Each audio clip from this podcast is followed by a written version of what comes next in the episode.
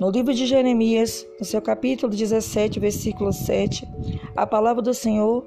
ela fala a respeito do homem que confia no Senhor e cuja sua esperança é o Senhor. Ele coloca o homem que confia no Senhor referência a uma árvore plantada ao ribeiros de águas,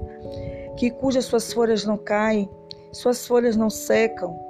e pode vir o calor que vier, as folhas estão sempre verdes, a árvore não morre, o homem que tem o Senhor como confiança, ele crê verdadeiramente que pode vir o calor que vier, as lutas que vier, a perseguição que vier, mas o Senhor é o dono da vida dele e ele não perecerá.